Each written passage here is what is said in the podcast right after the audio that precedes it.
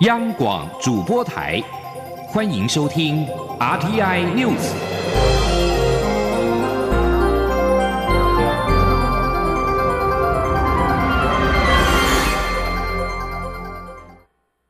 各位好，我是主播王玉伟，欢迎收听这节央广主播台提供给您的 RTI News。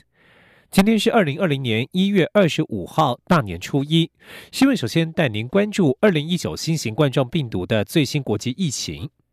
美国疾病管制及预防中心 CDC 在二十四号宣布，确诊第二例武汉肺炎病例，是一名刚从中国武汉回芝加哥的二六十多岁女性。目前还有其他六十三起疑似病例正在追踪当中。美国国务院领事事务局二十四号一口气将前往中国的旅游警示提升至最高等级，呼吁民众勿前往中国湖北省。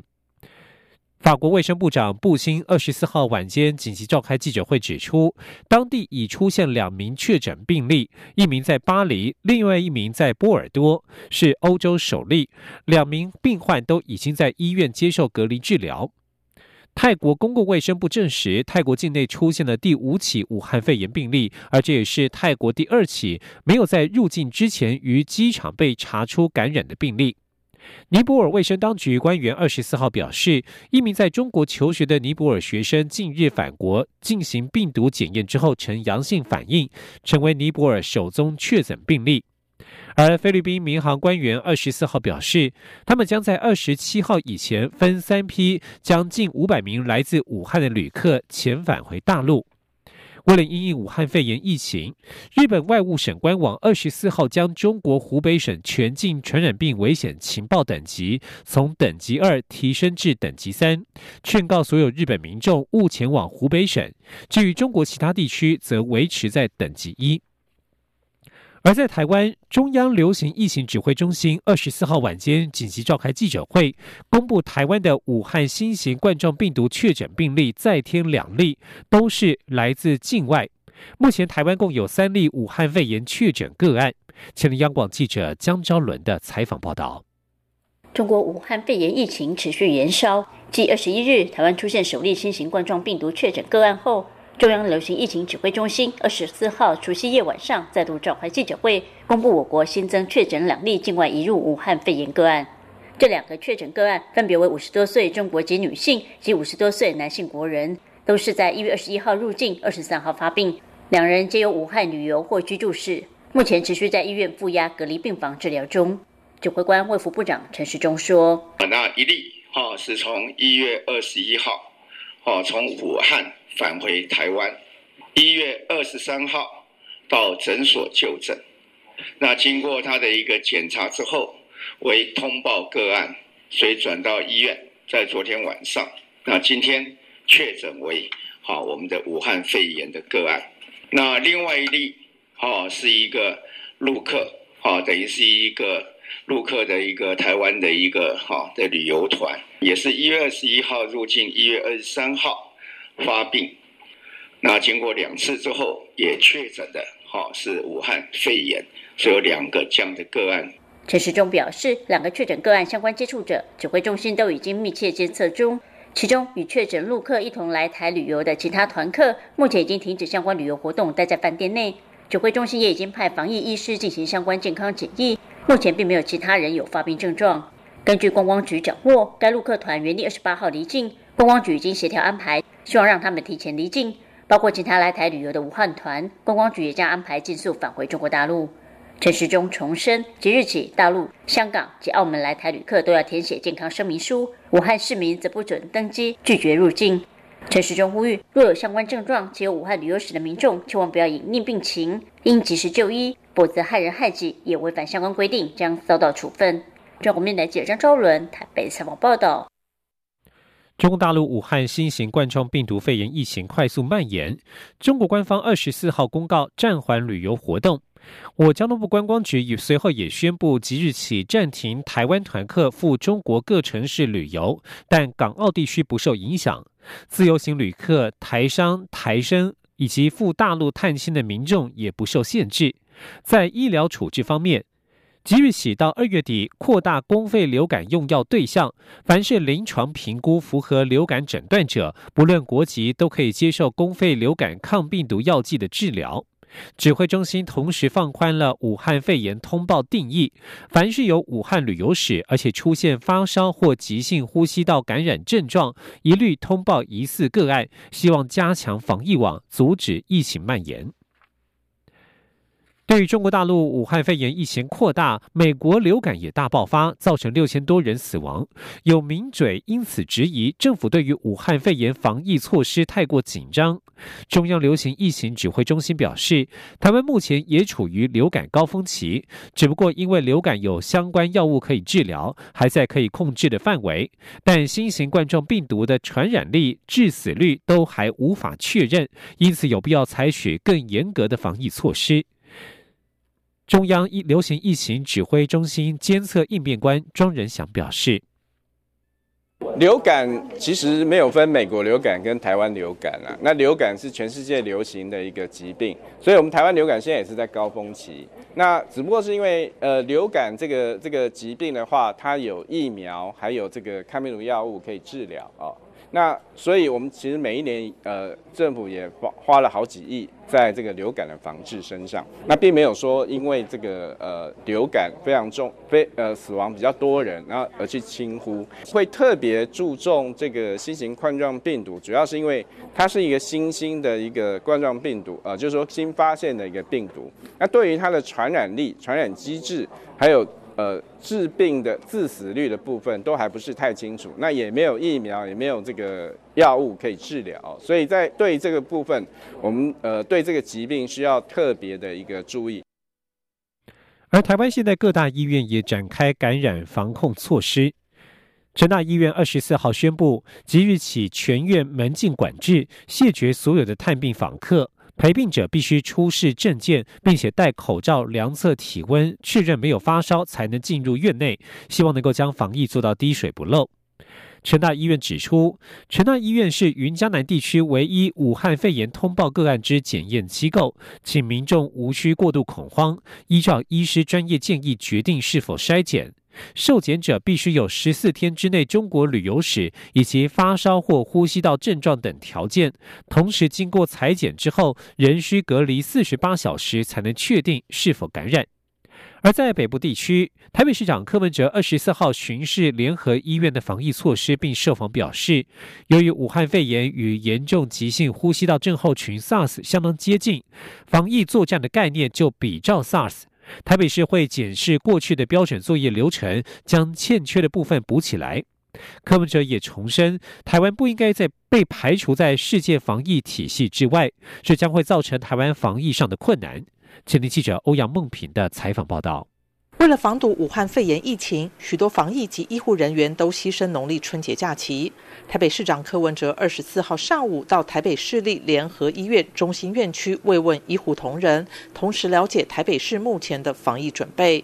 柯文哲在受访时表示，虽然武汉肺炎与严重急性呼吸道症候群 SARS 的潜伏期差了几天，致死率也差几个百分点，但基本上很接近。他都开玩笑说是 SARS 的弟弟，所以防疫作战概念就将它当作 SARS。柯文哲说：“哎，那 SARS 我们算是有有些经验嘛，啊，当然是这样的，因为在十二零零三年到现在十几年没有发生的嘛，所以。”所以其实最重要是我们要把过去那些 SARS 的 SOP 呢，哈，拿出来再对一遍。现在目前的这我们台北市的防疫措施有哪几？哦，如果按照规则，哪些该做？哦，现在欠缺哪些？马上把它补起来。所以等一下我会跟他们谈一下。柯文哲也重申，台湾不应该被排除在世界防疫体系之外。他指出，两岸来往频繁，许多防疫措施必须对接，了解对方的情况，再决定如何应付。但现在两岸不沟通，台湾又被排除在世界卫生组织之外，这将使台湾的防疫更加困难。这是为什么？我说，我说台湾不应当被排除在世界防疫体系。我说大陆方面的中国大陆要封杀谈什么？这个其他我还不想跟你辩论。但是这个 WHO、WHA 这这个卫生组织是绝对不可以把它排除在世界的防疫体系之外。至于估计疫情何时会爆发大流行，柯文哲表示，这需要中国大陆方面的数据。而且绝不能隐瞒，不然很难精准估计。他也呼吁对岸要对台湾讲实话，如果不说实话，台湾很难做准备。中央广播电台记者欧阳梦平在台北采访报道。而在中国大陆的疫情方面，为了防堵武汉肺炎扩散，湖北已经有十三座城市区域公共交通停止营运。而根据中国卫健委的今天凌晨最新发布的数据显示，目前武汉肺炎已经造成一千一百零六人感染，以及至少四十一人死亡。有专家认为，要确实隔离整座城市的难度极高，而且现阶段还无法判定封城的作为是否有效。目前检当地警方检查所有的进城车辆，但是并没有完全封锁道路。另外，中国体育总局要求暂停四月之前的所有的体育赛事，所有春节电影档期也延后上映。中国武汉大学人民医院二十四号所发布的一项报告指出，临床上有些武汉肺炎的患者一开始没有出现所谓典型的发烧、咳嗽、乏力等症状，而是腹泻、头痛，这增加了诊断难度与传染机会。根据中国卫健委先前发出的通知，二零一九新型冠状病毒性肺炎临床表现多为发烧、乏力、干咳，但武汉医院至今发现多个非典型的案例。非典型症状的病人容易到消化内科、神经内科、心血管内科就诊，增加了诊断难度，容易造成漏诊或误诊，而患者也很容易忽视其严重性，进而增加传染的机会。继续关心其他的国际消息。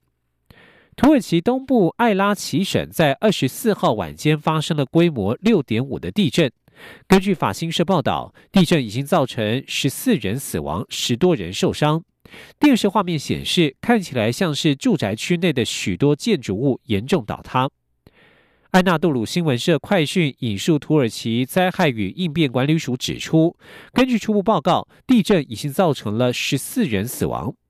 这起地震发生在当地时间晚间的八点五十五分，台北时间二十五号凌晨的一点五十五分，震源深度为六点七公里。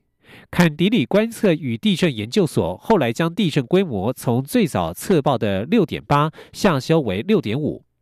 土耳其灾害与应变管理署署长吕奥卢指出，艾拉奇省以及邻省的所有紧急和救灾团队已经全员出动进行抢救，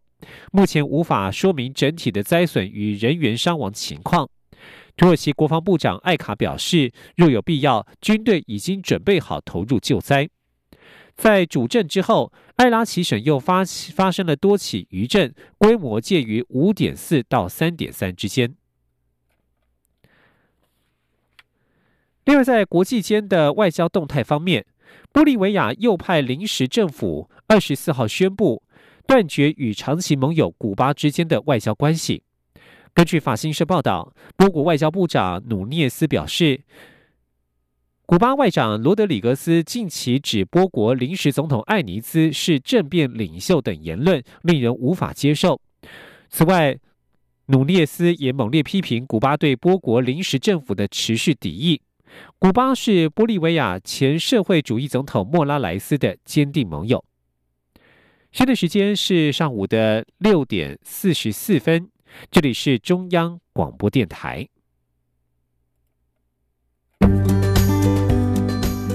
各位听众朋友，新年好！我是新北市长侯友谊。新的一年到来，友谊在这里向大家拜年，祝福大家。鼠年数钱数不完，新春期间欢迎来新北市旅游，到青春山海线畅游一整天，橡皮岩欣赏美景，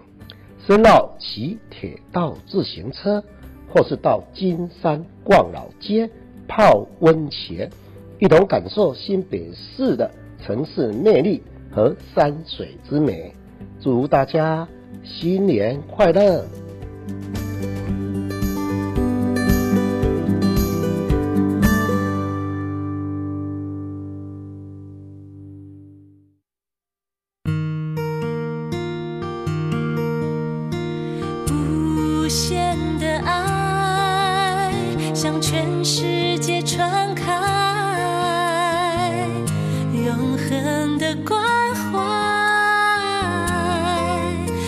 自台湾之音 RTI。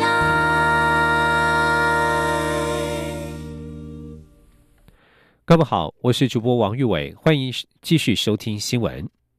蔡英文总统二十四号参与法鼓山除夕撞钟活动。蔡总统致辞时表示，选举结束之后应该放下对立，请人民为自己、家人和台湾做好卫生管理，团结度过这一次的武汉肺炎挑战。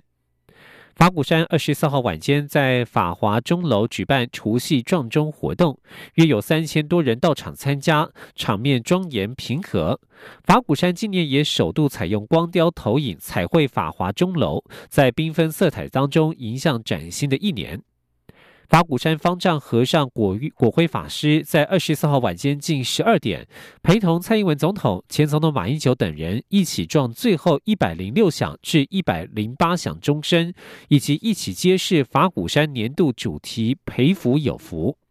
蔡总统致辞时表示，今年非常感谢台湾人民再次托付，让他能够继续带领这个国家。新的一年，作为总统，除了祈愿风调雨顺、民富国强，他也会继续带领执政团队，为台湾人民的尊严、安全、幸福来打拼。蔡总统呼吁，防疫工作需要全民和政府一起努力，请人民为自己、家人和台湾做好卫生管理，团结度过这一次的武汉肺炎挑战。也祝福全国国人培福有福。而前总统马英九则是疑似因为感冒，活动全程都戴着口罩，致辞时声音也略为沙哑。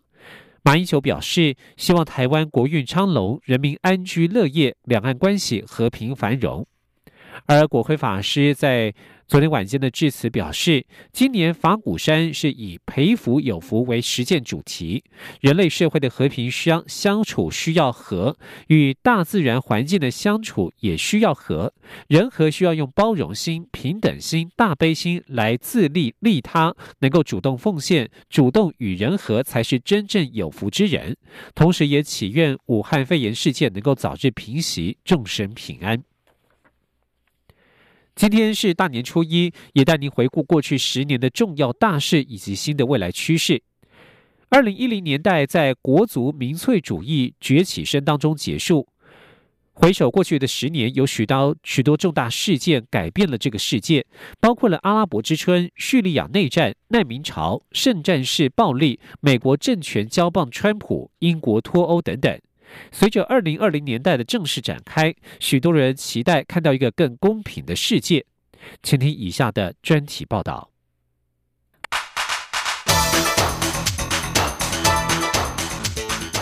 专题报道。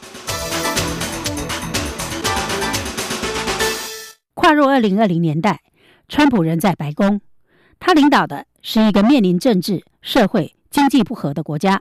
也是一个被控滥权、施压外国政府去调查民主党对手而面临弹劾的总统。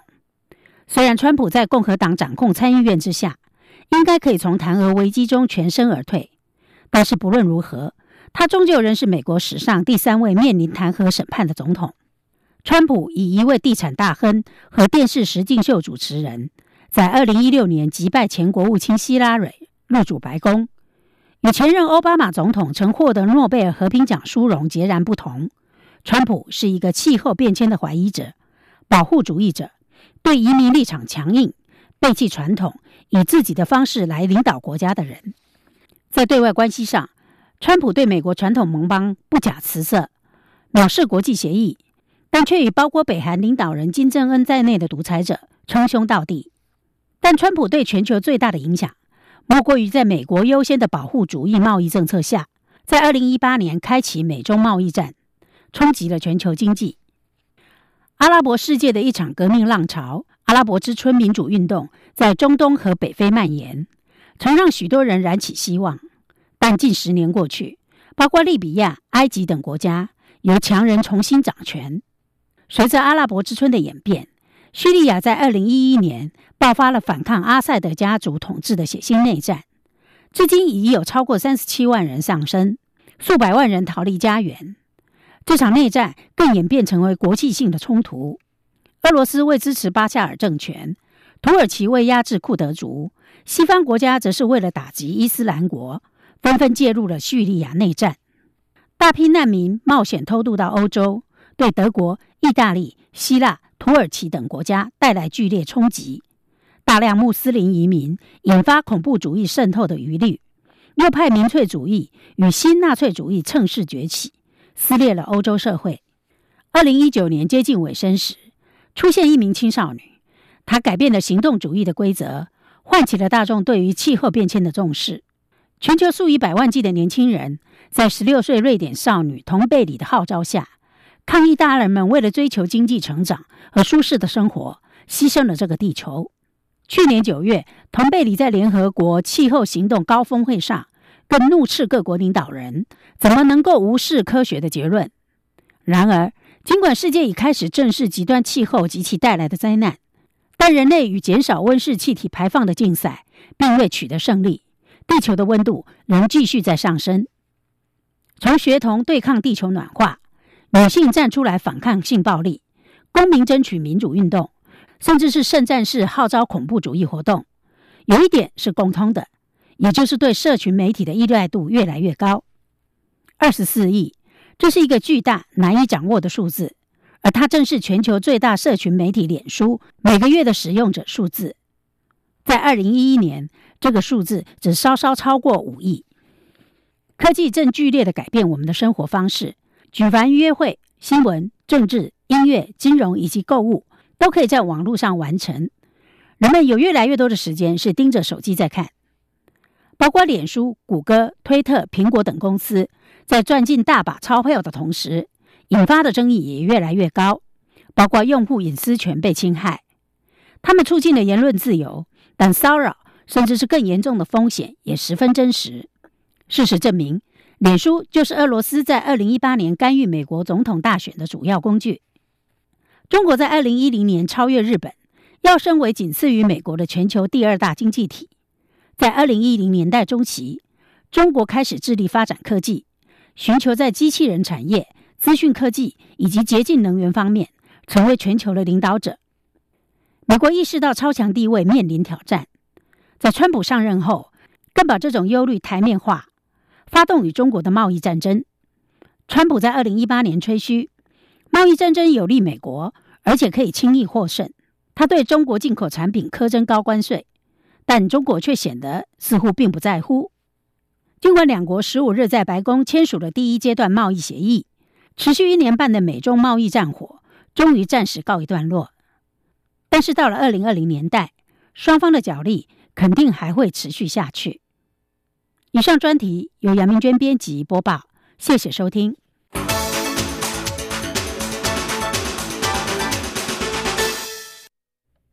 非营利组织原子科学家公报二十三号将象征人类危机的末日钟往前调快，距离末日到来仅剩一约一百秒，创下七十三年以来最接近人类毁灭的时刻。主要归咎于核战威胁升高以及气候变迁。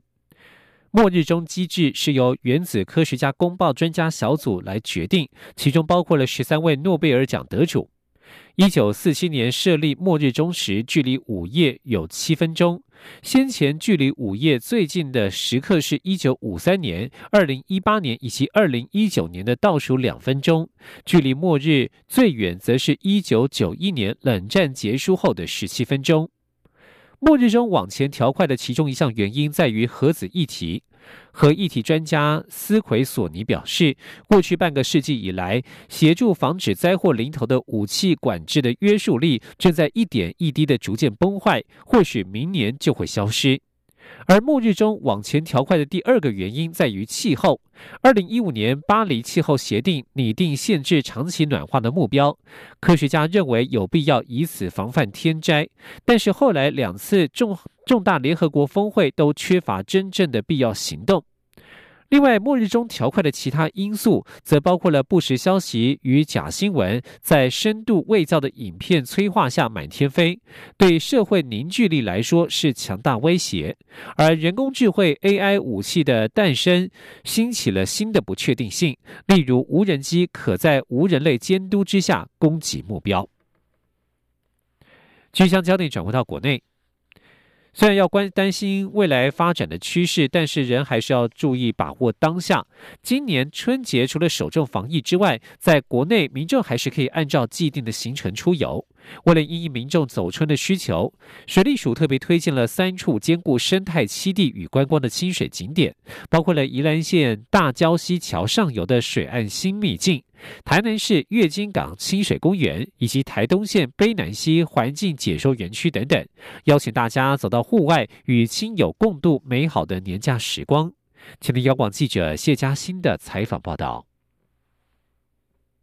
随着民众环境保护、美学意识抬头，水利署今年施作水利工程时，也开始转变思维，在设计阶段就会将当地环境脉络纳入考量，希望结合水岸周遭环境的地景、文化特色，营造出生态多样化且充满绿意的清水环境。正值春节连假，水利署也特别推荐旗下三处旅游景点，提供民众做走春参考。首先是位于宜兰县大礁溪桥上游的水岸新秘境。水利署指出，大礁溪桥上游去年底才完成整治及环境营造，是只有少数民众知道的旅游秘境，具有丰富生态，值得民众一游。水利署副署长王义峰说：“那今年我们游客可以结合礁溪桥的一个风景区，可以从沿着大礁溪桥的旁边步道一直散步。”而且因为水岸很缓，大家可以来进行戏水，而且这些巨石、呃石头还有生态都非常的丰富。至于位于台南市盐水区的月金港清水公园，则是结合在地举行的月金港灯节，成为新年期间最美的河岸艺术盛事。水利署表示，清水公园及绿色水岸可提供民众休憩空间及艺术作品的主要设置场域。今年灯节以海市蜃楼为主题，透过虚像与实像交错的光景艺术作品，为观者带来多变的视觉飨宴。最后，则是台东县卑南溪环境解说园区。水利署表示，除了园区内的互动式水利工法解说、清水设施有器、在地特色文化展演空间外，民众也可以到邻近的卑南镇水利公园、台东森林公园、活水湖、琵琶湖及花东纵谷国家风景区特色景点，欣赏台东之美。中央广播电台记者谢嘉欣采访报道。关心民众住的问题。二零一八年租赁专法上路之后，已经建立了包租代管专业服务制度。目前也已经有四百多家业者提供专业的服务。房东只要将房子交给合法业者，就不必处理许多的麻烦事。请听记者欧阳梦平的采访报道。房屋租赁看似轻松，但其实牵涉繁杂的点交、收租、修缮维护、租屋纠纷等管理事务。租赁专法新设的包租业及代管业，就是由专业业者承租租赁住宅并转租，担任专业二房东的角色，让房东不必再担忧管理租屋的困扰。内政部指出，房东如果委托包租代管，每月每屋有新台币六千元租金所得，可以免扣税；超过六千元的部分，还可扣掉百分之五十三为必要支出，其余才要报所得税。另外，还享有地价税及房屋税等优惠。内政部地政司副司长王成基说：“那我这边举个例子，假如你的契约和租赁契约呢，时间长达一年以上的话。” 那么每一户的房子呢，每个月有六千元的所得税的免税额，也就是一年呢，你的免税额至少可以扣除七万两千元。那当你的月租金呢，如果超过六千到两万这个部分的话，那还可以再扣除百分之五十三的必要耗损的费用扣除额，所以事实上是非常的划算。除了提供房东多项赋税优惠，租赁专法也让租屋的民众更有保障。包括民众新签订的租赁契约，都应受新制定型化契约应记载及不得记载事项的限制，包括明定押金不得超过两个月，解约后应该返还押金，电费计算方式不得超过台电的夏季电价，不得临时调涨水电费费用，房东负有修缮责任，以及不得拒绝房客要求申报租金等。根据内政部的统计，租赁专法自二零一八年六月二十七号施行以来，全国已有四百四十八家合法包租代管业者领得登记证，并提供专业服务。以上新闻由王玉伟。